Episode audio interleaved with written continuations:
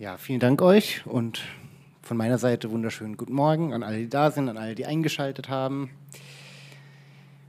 Heute habe ich die Ehre, wieder predigen zu dürfen und wenn ihr mitschreibt, das Predigtthema, der Titel heißt heute Nikodemus, ein Pharisäer sucht Jesus. Ähm, ich habe mir gedacht, für alle wie mich, der auch ständig eigentlich auf der Suche immer wieder neu nach Jesus ist oder wenn du selbst vielleicht Jesus noch gar nicht richtig kennst und mehr über ihn erfahren willst, dann lade ich dich ein, zuzuhören. Ähm, wir haben heute eine relativ krasse Bibelstelle vor uns, Johannes 3. Da ist theologisch, glaube ich, so viel drin, dass man eine ganze Predigtserie drüber machen könnte. Ähm, ich will euch jetzt aber nicht stundenlang äh, hier fesseln und alles in eins packen. Ich will mit euch heute mal ein bisschen genauer anschauen, wer ist denn eigentlich dieser Nikodemus, der da auftaucht, der mit Jesus im Gespräch ist und möchte ein bisschen näher betrachten, wie eigentlich seine Beziehung zu Jesus ist, welche Fragen er hat, ähm, was er denn bei Jesus sucht und wie Jesus darauf reagiert, wie er auf ihn eingeht und wie die beiden sich untereinander verhalten, wie die beiden kommunizieren. Und ich würde vorschlagen, ähm, Bevor ich jetzt hier weiter ausschweifend erkläre, worum es geht, äh, starten wir doch einfach mal direkt in den Bibeltext und verschaffen uns einen Überblick, was denn da jetzt in Johannes 3, 1 bis 13 genau steht. Ich lese vor. Es war aber ein Mensch unter den Pharisäern namens Nikodemus, ein Oberster der Juden. Der kam bei Nacht zu Jesus und sprach zu ihm, Rabbi, wir wissen, dass du ein Lehrer bist, der von Gott gekommen ist denn niemand kann diese Zeichen tun, die du tust, es sei denn, dass Gott mit ihm ist. Jesus antwortete und sprach zu ihm, Wahrlich, wahrlich, ich sage dir, wenn jemand nicht von neuem geboren wird, so kann er das Reich Gottes nicht sehen. Nikodemus spricht zu ihm, wie kann ein Mensch geboren werden, wenn er alt ist? Er kann doch nicht zum zweiten Mal in den Schoß seiner Mutter eingehen und geboren werden. Jesus antwortete, Wahrlich, wahrlich, ich sage dir, wenn jemand nicht aus Wasser und Geist geboren wird, so kann er nicht in das Reich Gottes eingehen. Was aus dem Fleisch geboren ist, das ist Fleisch. Und was aus dem Geist geboren ist, das ist Geist. Wundere dich nicht, dass ich dir gesagt habe, ihr müsst von neuem geboren werden. Der Wind weht, wo er will, und du hörst sein Sausen, aber du weißt nicht, woher er kommt und wohin er geht. So ist jeder, der aus dem Geist geboren ist. Nikodemus antwortete und sprach zu ihm, wie kann das geschehen? Jesus erwiderte und sprach zu ihm, du bist der Lehrer Israels und verstehst das nicht? Wahrlich, wahrlich, ich sage dir, wir reden, was wir wissen und wir bezeugen, was wir gesehen haben. Und doch nehmt ihr unser Zeugnis nicht an. Glaubt ihr nicht, wenn ich euch von irdischen Dingen sage, wie werdet ihr glauben, wenn ich euch von den himmlischen Dingen sagen werde? Und niemand ist hinaufgestiegen in den Himmel, außer dem, der aus dem Himmel herabgestiegen ist, dem Sohn des Menschen, der im Himmel ist. So, ich denke mal, alles klar, oder? Habt ihr alles verstanden, worum es geht, was die zentralen Fragen sind? Hey, genau, also diesen Text, diesen Teil will ich mit euch jetzt mal ein bisschen genauer anschauen, was da drin steckt. Und da steckt auch schon ziemlich viel drin. Ähm, kleine Ergänzung. Ähm, das geht dann im Anschluss noch weiter. Also Jesus legt Nikodemus quasi so alles, was wir heute, oder sehr viel von dem, was wir heute so theologisch, auf, den, auf das wir unseren Glauben bauen, ähm, vor und zeigt ihm, wie alles zusammenhängt. Und das tut er in dem Teil schon. Aber Nikodemus hat immer wieder Fragen, versteht nicht so ganz, worauf es hinausläuft. Und wenn ihr dieses Frage-Antwort-Spiel jetzt auch so ein bisschen gehört habt, weiß ich nicht, wer von euch hat jetzt alles verstanden von dem, was da erzählt wurde?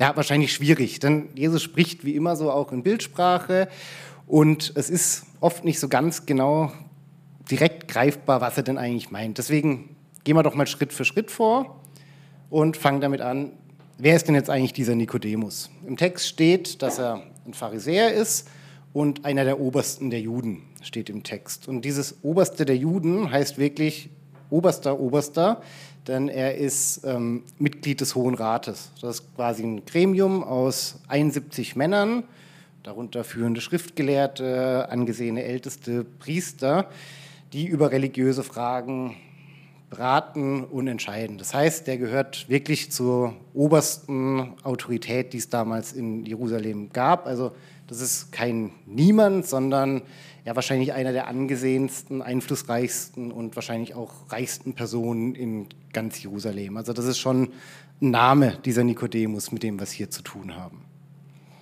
Wir hören auch, dass er den Pharisäern angehört. Ähm, vielleicht hier nochmal, um alle abzuholen, wer sind die Pharisäer?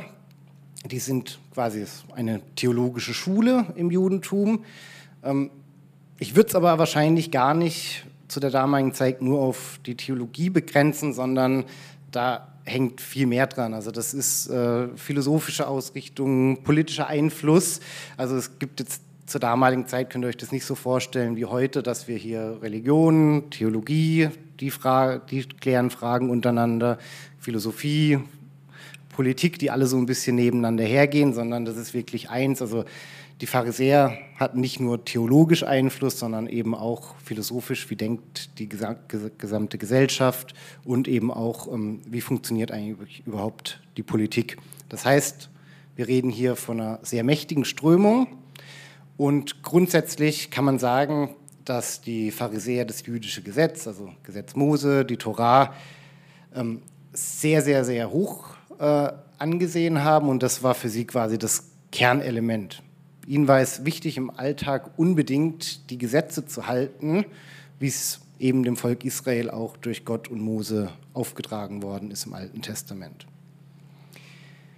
An sich eine gute Sache, würde ich sagen, wenn Gott dir aufträgt, halt bitte die Gesetze und du setzt alles dran, das auch zu tun, ist die Motivation eigentlich gut. Das Problem, das ihr vielleicht auch aus eurem eigenen Leben und Alltag kennt, Gottes Gesetze zu halten, ist gar nicht immer ganz leicht.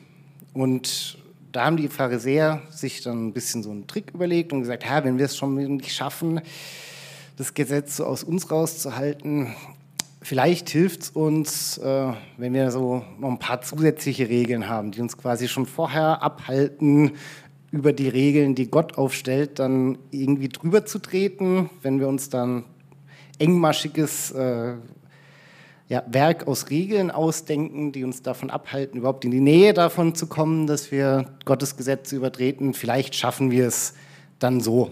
Und da hat sich dann erstmal mündlich und dann auch schriftlich äh, so eine Überlieferung entwickelt, die eben quasi dabei helfen soll, eben Gottes Gebote zu halten, indem man sich an noch mehr Regeln hält und äh, so eben hinkommt, dass man die Gebote nicht bricht. Aber wie ihr euch schon denken könnt, so richtig äh, der Weisheit letzter Schluss ist nicht. Und da passt dann so ein bisschen ein Satz, den ich schon mal in der Predigt gehört habe dazu, ähm, was der Teufel nicht verhindern kann, das übertreibt er. also grundsätzlich wunderbar, das Motiv, ein Leben zu leben, das äh, Gott gefällt und das, was er vorgibt, äh, zu achten, ist gut, aber wenn du merkst, du schaffst es aus eigener Kraft nicht ganz, dann zusätzliche Regeln zu machen, birgt halt schon wieder andere Gefahren. Also man kann dadurch dann sehen, dass gerade so wie die Pharisäer theologisch gelebt haben, auch wenn die Motive gut gewesen sein wollen, man hier dann doch so eine kalte, festgefahrene Ideologie am Ende bei rauskommt, die man dann sieht. Da gibt es dann nur noch Schwarz und Weiß. Und ähm, ja, dieses Regelnhalten geschieht, geschieht eigentlich nur noch um das Regelhalten willen und eigentlich gar nicht mehr darum, was Gott eigentlich will. Also als Beispiel kann man immer das äh, Beispiel aus dem Neuen Testament mit der Ehebrecherin äh, anführen die laut Gesetz gesteinigt gehört und die Pharisäer da auch Feuer und Flamme sind und sagen, ja klar, das muss jetzt so umgesetzt werden. Und Jesus sagt, ja Moment, Moment, äh, wer ohne Sünde ist, wer für den ersten Stein.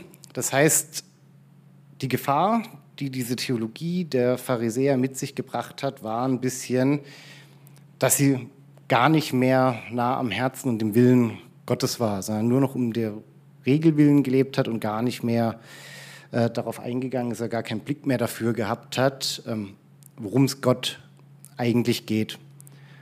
Und in diesem Spannungsfeld bewegen wir uns so ein bisschen, dass es so die vorherrschende Lehre gab, wie verhalte ich mich als Jude, wie führe ich ein gottgefälliges Leben, das maßgeblich durch die Lehre der Pharisäer geprägt war, und eben diesem Jesus, der jetzt hier auftritt zu der Zeit und alles ein bisschen durcheinander wirbelt. Und das führt uns gleich zur nächsten Frage. Ja, was will jetzt eigentlich dieser Nikodemus bei Jesus? Also der gehört dem Hohen Rat an, der ist führender Pharisäer. Und ähm, wie ihr vermutlich schon wisst, ist eigentlich das Verhältnis von Jesus zu den Pharisäern nicht immer das Einfachste. Man könnte sagen, die Beziehung ist etwas vorbelastet. Ähm, und deswegen ist es eigentlich schon verwunderlich, dass so ein einflussreicher Pharisäer Jesus aufsucht und zu ihm geht und ihn auch, wie wir am Anfang von der Textstelle sehen, mit tiefem Respekt anspricht. Er sagt zu ihm, ich weiß, dass du Wunder getan hast und er schließt auch daraus, dass ähm, Jesus von Gott gekommen ist, beziehungsweise Gott mit ihm ist. Und auch da interessant, er spricht nicht nur von ich glaube das, sondern er spricht von wir. Also er schreibt, Rabbi, wir wissen, dass du ein Lehrer bist, der von Gott gekommen ist. Also er spricht nicht nur für sich alleine, sondern, wenn man es so interpretieren will, quasi auch für die ganze Gruppe, was, wenn er das jetzt öffentlich getan hätte, glaube ich, schon einen relativ großen Aufschrei gegeben hätte. Also was man festhalten kann, er scheint auf jeden Fall ähm, im Gegensatz zu anderen Pharisäern, die eigentlich nur auf Konfrontationskurs äh, mit Jesus sind, doch neugierig zu sein und mehr erfahren zu wollen und sich ein persönliches Bild machen zu wollen. Also er scheint durch die Wunder, die er, von denen er gehört hat, das Gefühl zu haben, okay, an diesem Jesus ist irgendwas, ähm, da komme ich nicht dran vorbei. Also die Wunder, die er tut, das ist nicht normal und vielleicht ist das ein Zeichen, dass er von Gott ist und wenn das so sein sollte, ähm, dann muss ich mich damit auseinandersetzen, wenn ich ein gottgefälliges Leben führen will, wenn mir das wichtig ist, für was ich glaubenstechnisch einstehe, dann kann ich an diesem Jesus nicht vorbei. Und deswegen heißt es auch im Text, dass er eines Nachts zu Jesus kommt. Dieser Punkt, er kam bei Nacht zu Jesus, ist auch was, wo Kommentatoren sich nicht ganz einig sind, was die Motive eigentlich sind von dem Nikodemus. Einige sagen, ah, das deutet darauf hin, dass Nikodemus einfach Menschenfurcht hat und Angst vor der Reaktion der anderen Pharisäer und deswegen lieber bei Nacht zu Jesus geht, dann bekommen es nicht alle so mit. Andere sagen, dass es ähm, im Grunde darum geht, äh, dass zu der Zeit es eigentlich üblich war, dass tiefgründige geistliche Gespräche auch über die Auslegung der Heiligen Schrift nicht im Alltagstrubel geführt wurden, sondern in, in der Ruhe der Nacht, wo man Zeit hat, wo man nicht von einem Termin zum anderen hetzt, nicht rundrum äh, Remi-Demi ist und man sich überhaupt nicht konzentrieren kann. Also da ist schon nicht ganz klar, was sind eigentlich die Motive. Die einen sagen, das ist Furcht, niemand soll mitbekommen, dass Nikodemus mit Jesus redet. Die anderen sagen, ja, eigentlich ist es tatsächlich so ein Symbol, hey, ich Nikodemus möchte mit dir, Jesus, wirklich ein tiefgründiges Gespräch führen. Ich bin da dran zu forschen, ich möchte mehr erfahren. Und ich glaube, wie dem auch sei, was die Motive sind, ähm, es kann gut sein, dass auch das nicht schwarz und weiß ist. Also ich kann mir gut vorstellen, dass beides so ein bisschen eine Rolle gespielt hat. Also Nikodemus wird sich bewusst gewesen sein, was es bedeutet, nachts zu einem Rabbi zu gehen, mit ihm zu reden. Und Vielleicht war es ihm dann zusätzlich auch gar nicht so unrecht, dass das noch als Begleiterscheinung hatte, dass es direkt nicht jeder mitbekommt, ähm, dass er bei ihm war und er das gerne mit in Kauf genommen hat. Und ich kann auch gar nicht sagen, ähm, wenn wir an den Titel denken, ein Pharisäer sucht Jesus, ob jetzt Nikodemus in dieses Treffen mit konkreten Fragen oder Erwartungen an Antworten gegangen ist. Und ich glaube aber, dass eben Nikodemus spürt, dass Jesus anders ist als seine, ich nenne es jetzt mal Theologiekollegen aus dem Heiligen Rat, also äh, aus dem Hohen Rat, dem Heiligen Rat.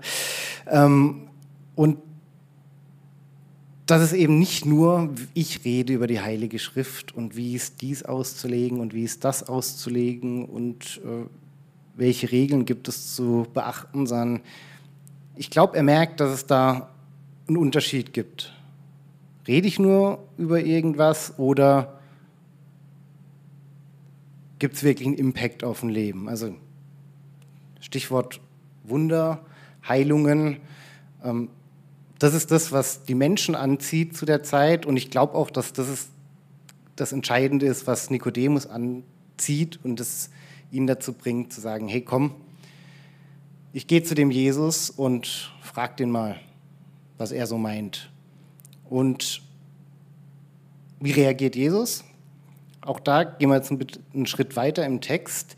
Ähm, mir ist direkt aufgefallen, dass ähm, Jesus nach den Respektbekundungen von Nikodemus zu Beginn des Gesprächs, ja, wie Jesus es oft tut, einfach mit der Tür ins Haus fällt. Also da ist nichts mit äh, Floskeln, mit Einleitungen und erstmal ähm, ja, formal drüber reden. Ja, wie siehst du dieses Thema? Wie siehst du jenes Thema? Was Nikodemus vermutlich irgendwie wahrscheinlich erwartet hat, dass man sich so langsam irgendwie vortastet. Er ist ja selbst auch eine Autorität und Jesus, der Rabbi und Nikodemus erstmal sich unterhalten, mehr oder weniger auf Augenhöhe und sich austauschen. Äh, davon ist aber bei Jesus mal wieder überhaupt nichts zu spüren, sondern er antwortet direkt. Und ich habe mich schon gefragt, weil da steht antwortet, ob er ihm tatsächlich antwortet auf das, was Nikodemus gesagt hat. Also wir wissen, dass du Zeichen tust und so weiter. Ähm, oder ob er nicht einfach direkt äh, das los wird, was ihm wichtig ist. Denn er sagt in Johannes 3,3 direkt, Wahrlich, wahrlich, ich sage dir, wenn jemand nicht von neuem geboren wird, so kann er das Reich Gottes nicht sehen. würde ich sagen, erstmal die wichtigste Message direkt auf den Punkt gebracht, nicht lang gefackelt. Denn Jesus weiß natürlich, was Nikodemus wirklich bewegt und er schenkt ihm da direkt voll ein, kein Hin und Her, direkt die harte Wahrheit einem der einflussreichsten Männer in Jerusalem ins Gesicht. Und warum macht er das? Weil ich glaube, Jesus weiß, dass Nikodemus diese Botschaft hören muss. Und gerade mit diesem Reich Gottes müsst ihr im Hinterkopf behalten, dass er da wahrscheinlich Nikodemus direkt diese Illusion nehmen will, die ja weit verbreitet war, ähm, dass das Reich Gottes vor allem sich irdisch zeigt, ähm, eben in der Verbreitung der Messias kommt, die Römer werden äh, vertrieben, Jerusalem, Israel wird befreit. Und den Zahn zieht er ihm quasi direkt, indem er sagt, ähm, wenn jemand nicht von neuem geboren wird, so kann er das Reich Gottes nicht sehen. Also nichts mit, ich komme und dann vertreibe ich die Römer und hier Jerusalem ist frei und das ist das Reich Gottes, sondern er zieht es direkt auf eine andere Ebene und Nikodemus ist direkt überfordert davon. Also er scheint mit diesen Worten nicht viel anfangen zu können und ähm, wie es im Text steht, er nimmt es direkt wörtlich und sagt, hä, das, was redest du da? Kann jemand ein zweites Mal geboren werden? Funktioniert doch nicht. Wenn jemand alt ist, kann doch nicht wieder in den Leib der Mutter zurückkriechen. Also er nimmt es einfach komplett wörtlich und äh, versteht gar nicht, worauf Jesus hinaus will. Also da schon, Jesus redet über geistliche Themen und Nikodemus sieht quasi nur dieses Irdische, wovon Jesus ihn ja eigentlich wegbringen will. Und Jesus erkennt das Missverständnis aber und versucht es nochmal und deswegen schauen wir auch gleich, was er dann als nächstes ähm, Nikodemus gegenüber sagt in Johannes 3, 5 und 6. Jesus antwortete, wenn jemand nicht aus Wasser und Geist geboren wird, so kann er nicht in das Reich Gottes eingehen. Was aus dem Fleisch geboren ist, das ist Fleisch. Und was aus dem Geist geboren ist, das ist Geist. Also hier trennt Jesus direkt nochmal, was vorher noch so ein bisschen verschwommen und implizit rübergekommen ist, nochmal ganz klar direkt und sagt, hey, es gibt hier eine fleischliche Dimension, eine irdische Dimension und eine geistliche Dimension. Das eine, aus dem Fleisch geboren, ist Fleisch, aus dem Geist geboren ist Geist. Und er sagt auch, wenn jemand nicht aus Wasser und Geist geboren wird, so kann er nicht in das Reich Gottes eingehen. Also, neben dieser geistlichen, äh, neben dieser leiblichen Geburt, Menschen werden geboren, stellt Jesus also diese geistliche Geburt aus Wasser und Geist nebeneinander. Und auch hier gibt es so zwei Interpretationen, die man, glaube ich, gar nicht direkt äh, voneinander trennen muss. Also aus Wasser verstehen wir die Taufe im christlichen Glauben und aus Geist den Heiligen Geist. Da gibt es aber nebenher eben noch eine alttestamentarische Verbindung. Das heißt, diese Kombination aus Wasser und Geist bedeutet ähm, eben im Alten Testament die Verbindung, dass quasi die Ausgießung des Geist Gottes in der Endzeit geschieht. Also für Juden, die damals diese Verbindung Wasser-Geist gehört haben, war klar oder sie wussten, worauf angespielt wird, dass es eben um die Ausgießung des Geist Gottes in der Endzeit geht.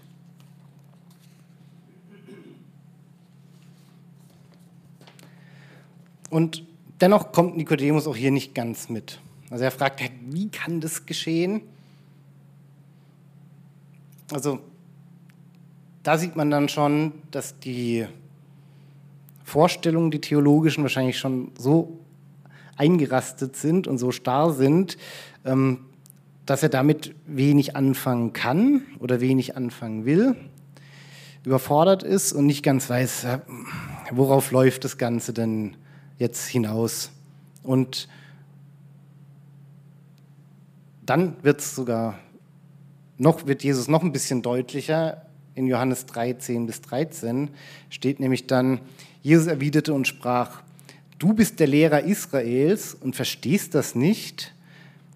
Hier sieht man nochmal ganz deutlich durch die Anspielung aus dem Alten Testament, Wasser und Geist, äh, die Nikodemus als ähm, Pharisäer und Mitglied des Hohen Rates, als bibelfester Mensch eigentlich kennen müsste. Da sagt Jesus, also jetzt komm mal, du bist ein Lehrer Israels und ich rede hier in Bildern, die du aus dem Alten Testament eigentlich kennen müsstest mit dir. Jetzt beweg die mal, streng die mal ein bisschen an. Äh, so musst du doch eigentlich verstehen. Und weiter geht es dann, wahrlich, wahrlich, ich sage dir, wir reden, was wir wissen und wir bezeugen, was wir gesehen haben. Und doch nehmt ihr unser Zeugnis nicht an. Glaubt ihr nicht, wenn ich euch von irdischen Dingen sage, wie werdet ihr glauben, wenn ich euch von den himmlischen Dingen sagen werde? Und niemand ist hinaufgestiegen in den Himmel, außer dem, der aus dem Himmel herabgestiegen ist, dem Sohn des Menschen, der im Himmel ist. Also nach dieser Rüge, die Jesus gegenüber Nikodemus erteilt, geht er eben nochmal weiter und sagt, hey, glaubst oder wir reden, was wir wissen, wir bezeugen, was wir gesehen haben und doch nehmt ihr unser Zeugnis nicht an. Da ist wieder die Sache, ich muss, ich brauche da irgendwie, ich brauche irgendwie einen Zugriff. Also ich muss da entweder was glauben, ich muss was gesehen haben, ich muss was spüren, und ähm, wenn ihr das nicht glaubt, wenn ich von irdischen Dingen sage, ja, wie sieht es dann mit den himmlischen Dingen aus? Und dann geht er sogar noch weiter und ähm, nimmt eben die Formulierung ähm, herabgestiegen, dem Sohn des Menschen, der im Himmel ist, also dieses Bild Menschensohn, also quasi als Messias, ähm, wo er sich Nikodemus gegenüber offenbart.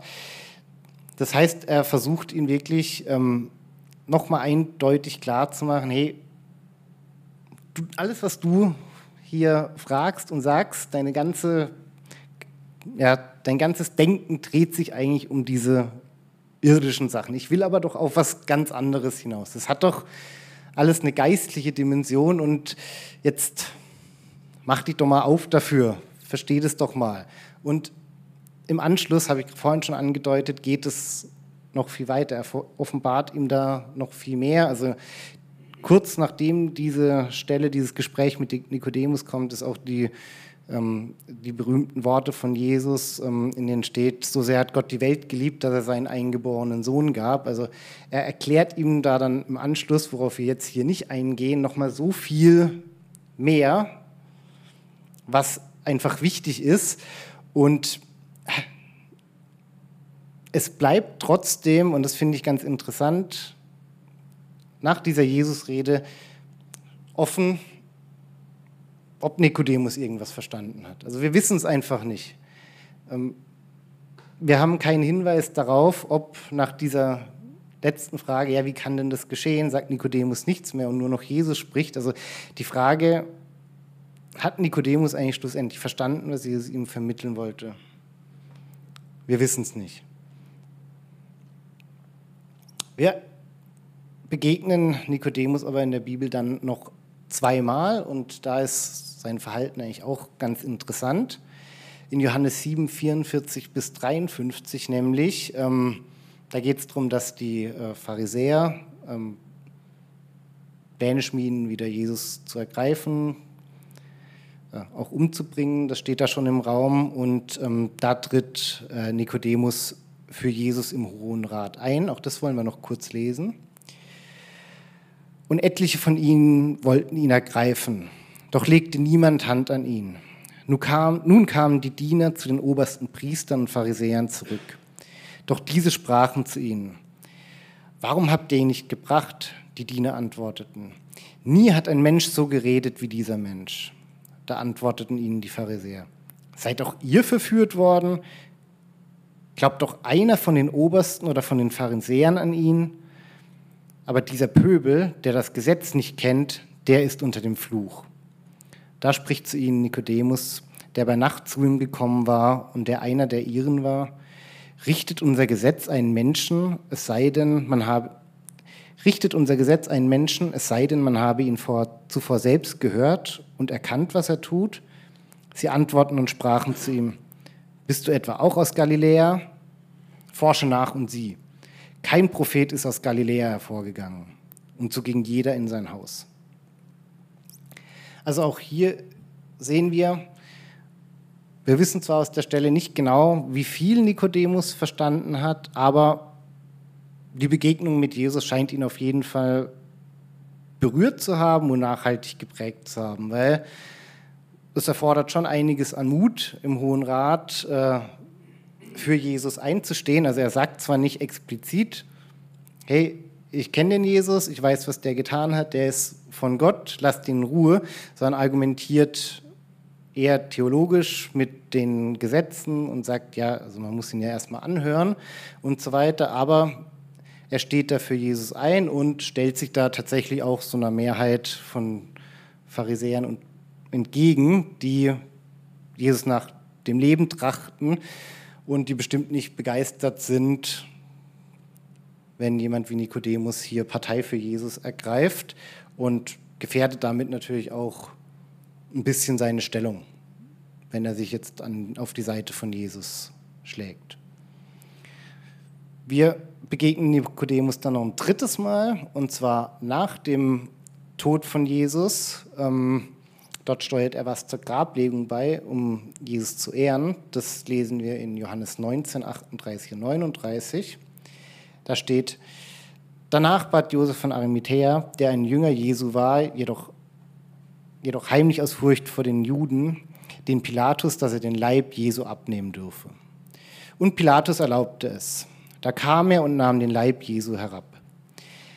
Es kam aber auch Nikodemus, der zuvor bei Nacht zu Jesus gekommen war und brachte eine Mischung von Myrrhe und Aloe, damit äh, etwa 100 Pfund. Also was wir sehen ist, Nikodemus ist kein Jünger von Jesus geworden, also er hat sein Amt nicht niedergelegt, seine Habseligkeiten äh, nicht verkauft, also er hat sein Geld und Ansehen behalten. Er hätte ja auch die Möglichkeit gehabt, äh, Jesus nachzufolgen, wie es die Jünger getan haben, alles hinter sich zu lassen und sich ihm anzuschließen. Das hat er nicht getan, aber ähm, er hat auch nach dem Tod quasi Jesus nochmal die Ehre erbracht und eben eine beträchtliche Menge zur Salbung des Leichnams beigetragen. Und auch hier stellt sich dann wieder die Frage, ja, er tritt den Autoritäten gegenüber, tritt für Jesus ein, aber sagt nicht so wirklich, der ist von Gott. Er ja, nimmt sich dem Leichnam an und der Salbung. Da ist auch wieder nicht ganz klar und Kommentatoren sich, sind sich nicht ganz einig, wie das jetzt eigentlich zu deuten ist. Die einen sagen, dass diese Salbung, die Gaben zur Salbung des Leichnams wieder ein Indiz dafür sind, dass auch nach dem Tod diese geistliche Dimension nicht ganz greifen kann, sondern in Fleisch und diesen rituellen Handlungen verhaftet ist, also dass es ihm so wichtig ist, diese rituelle Grablegung zu unterstützen, was ja auch wieder an sich gut ist. Aber die Frage, ob er dann da mehr verstanden hat, ist wieder gar nicht ganz klar. Und die Frage, die ich jetzt stellen würde, ist, ist es, ist es überhaupt wichtig? Oder beziehungsweise steht es uns zu oder ist es für uns eigentlich relevant, das zu beurteilen und zu wissen, wie jetzt der Nikodemus am Schluss zu Jesus gestanden ist? Weil ich glaube, die Geschichte und gerade diese Bibelstelle zeigt uns ganz viel darüber, wie vielleicht Nikodemus Weg zum Glauben und zu Jesus war und auch welche Hindernisse da im Weg stehen. Und beim Studium dieser Textstelle und den ganzen Gegebenheiten drumherum habe ich auch relativ viele Parallelen zu meinem Weg zu Jesus gesehen. Deswegen würde ich gerne nochmal zusammenfassen, was denn jetzt eigentlich diese Schritte zu Jesus sind, die Nikodemus da geht. Also zum Ersten hat Nikodemus offensichtlich Fragen an Jesus und über Jesus, die ihn irgendwie bewegen. Und hier ist eigentlich Hindernis Nummer eins. Er hätte eigentlich auch sagen können und stehen lassen können, pff, passt, äh, aus dem Kreis der Pharisäer hätte er bestimmt irgendwelche oberflächlichen Antworten bekommen, warum das alles nicht stimmt, wie zum Beispiel, ja, es ist ja noch nie ein Prophet aus Galiläa gekommen, hätte er sagen können, ah, alles klar, in Ordnung.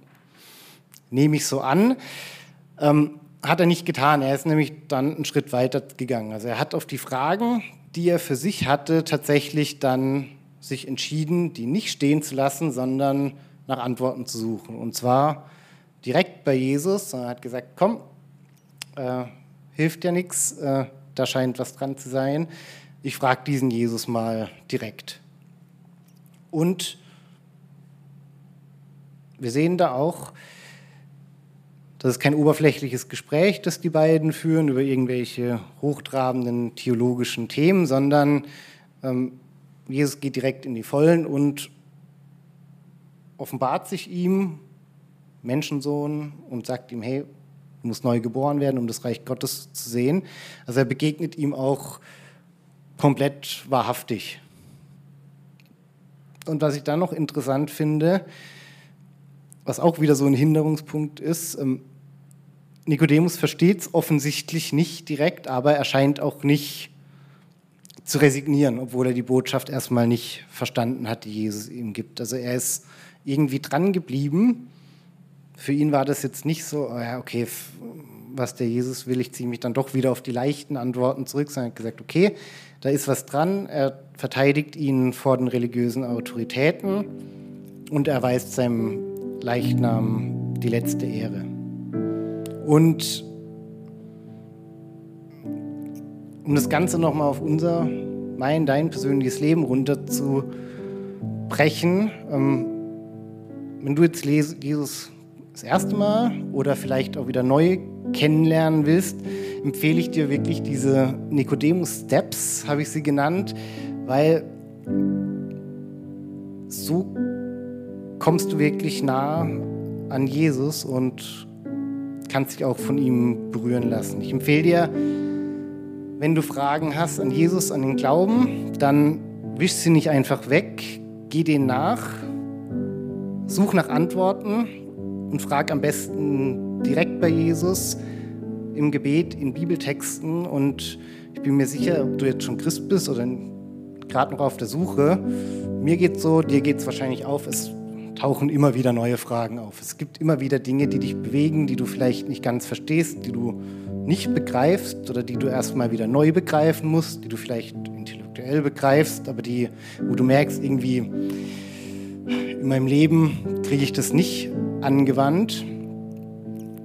Und bevor du dir dann wieder pharisäermäßig die Regeln machst, die du irgendwie zusätzlich zu den Geboten Gottes äh, erfindest, um ja nicht irgendwelche Gebote zu übertreten, ist es, glaube ich, besser, wie Jesus direkt zu fragen und auf ihn zuzugehen. Und auch da sage ich dir, Jesus wird sich, wenn du bei ihm nach Antworten suchst, auch die direkt offenbaren und dir wahrhaftig begegnen. Und wenn er dir im Gebet irgendwas sagt, das du nicht verstehst, dann lass dich wie Nikodemus nicht ermutigen, bleib am Ball. Vertraue auf dem Gefühl, dass die Fragen relevant sind und dass es an diesem Jesus was ganz Besonderes ist, dass es wert ist, hinterher zu jagen. Aber der entscheidende Schritt ist, bei diesen vier Punkten nicht stehen zu bleiben. Also da, wo wir bei Nikodemus nicht genau wissen, wie ging es denn eigentlich weiter, da sagt Jesus eben ganz klar, wenn jemand nicht von neuem geboren wird, so kann er das Reich Gottes nicht sehen. Heißt, du kannst zwar in deinem Leben gute, richtige Entscheidungen treffen, es kann sich alles in deinem Leben auch positiv auswirken und an sich richtig sein, aber für die geistliche Wiedergeburt, von der Jesus da redet, braucht es einfach mehr. Diese Wiedergeburt, die gibt es nur von und mit dem Heiligen Geist. Ohne den Heiligen Geist, wir können zwar das Gute, das Richtige im Leben wollen und wir können auch an Jesus interessiert sein und das kann für unseren, unser Leben auch irgendwie wichtig sein, was Jesus in der Bibel sagt und was er dafür ähm, Tipps gibt, Handlungsmaximen. Aber ich kann dir auch sagen, wir werden uns mit Sicherheit irgendwie verlaufen. Wir werden ausbrennen. Wir werden irgendwann auch das Interesse an Jesus verlieren in bestimmten Lebensphasen, wenn Jesus nicht durch den Heiligen Geist wirkt. Durch jeden Einzelnen und auch durch die ganze Kirche. Und das zeigt sich, glaube ich, immer dann, wenn Barmherzigkeit so einer stumpfen Regelbefolgung weichen muss, wenn Regeln wieder wichtiger werden. Und deswegen sage ich dir, du hast zwar aus dieser Stelle, kannst du wunderbar Schritte ableiten, wie du Jesus näher kommst und wie du da dran bleibst, aber es ist kein Zufall, dass Jesus so auf, direkt auf diese neue Geburt und auf die Wirkung des Heiligen Geistes zielt, weil das ist der absolute Game Changer. Und das ist die Kraft, die wir brauchen, um eben tatsächlich neugeboren zu werden und das Reich Gottes zu sehen. Das ist das, was Nikodemus ja antreibt. Jesus weiß, worum es ihm geht und er gibt ihm da die Antwort. Aber sein ganzes Leben dann Jesus zu geben und diesen Schritt zu gehen, das ist nochmal ein Punkt mehr. Und da möchte ich dich einfach ermutigen und nochmal sagen, ohne den Heiligen Geist kannst du gar nicht abschätzen, was das bedeutet diese neue Geburt. Du kannst es menschlich mit deinen Erfahrungen aus dem Leben gar nicht richtig greifen. Du drehst dich dann nur so um dich und deswegen ermutige ich dich und sage dir, also Jesus gibt dir gerne Antworten. Er offenbart sich gerne und er schenkt dir auch gerne den Heiligen Geist, wenn du darum bittest. Und deswegen würde ich dich jetzt noch einladen zum Gebet, dass wir den Heiligen Geist bitten, dass wir Jesus bitten, an unserer Seite zu gehen. Wenn du auf dem Weg zum Glauben bist, lad ihn ein, dass er mit dir diese Schritte geht. Und wenn du schon länger mit Jesus unterwegs bist, aber merkst, irgendwie verlaufe ich mich dann doch immer wieder. Mir geht so, deswegen glaube ich, anderen wahrscheinlich auch, dass du dran denkst, immer wieder den Heiligen Geist neu einzuladen. Weil er ist derjenige, der den Weg vorgibt. Im Text heißt ja auch, dass der Wind weht, wo er will und du hörst sein Sausen, aber du weißt nicht, woher er kommt und woher er geht. So ist jeder, der aus dem Geist geboren ist. Also dieses Woher und Wohin, da kommst du nicht von dir alleine hin. Du benötigst den Geist und diese Demut zu sagen, okay, ich mache mich da frei und gebe auch die Kontrolle ab, ist, glaube ich, das Wichtigste und Schwerste, was wir tun können. Jesus, ich danke dir dafür, dass du dich von uns suchen und finden lässt. Und ich danke dir dafür, dass du dir Zeit für jeden nimmst. Dass du für jeden auch die Worte hast, die er hören muss, die du ihm ins Herz legen kannst. Ich bitte dich, dass du dich uns allen neu offenbarst und dass du uns den Heiligen Geist schenkst, dass du spürst, wo unsere Sorgen und Nöte sind, dass du siehst, wo wir uns immer wieder verlaufen. Und ich bitte dich, dass du uns wahrhaftig rufst, dass du uns ermahnst und dass du uns mit deinem Heiligen Geist erfüllst, dass du wir auch die Prioritäten wieder klarer sehen und sehen und erkennen können, wie wichtig es ist, nicht aus uns selbst zu leben, sondern eben, dass dieses Reich Gottes und das Reich zu sehen eigentlich das Wichtigste und Kostbarste ist, dass diese geistliche Dimension viel mehr ist als das, was wir irdisch begreifen, irdisch sehen können. Und deswegen bitte ich dich darum, offenbar dich uns, ich bitte dich darum, schenk uns den Heiligen Geist, für uns, leite uns und hilf uns dabei, eben uns selbst abzulegen, in dir neu geboren zu werden und Teil des Reich Gottes zu sein, das du mit uns bauen möchtest. Amen.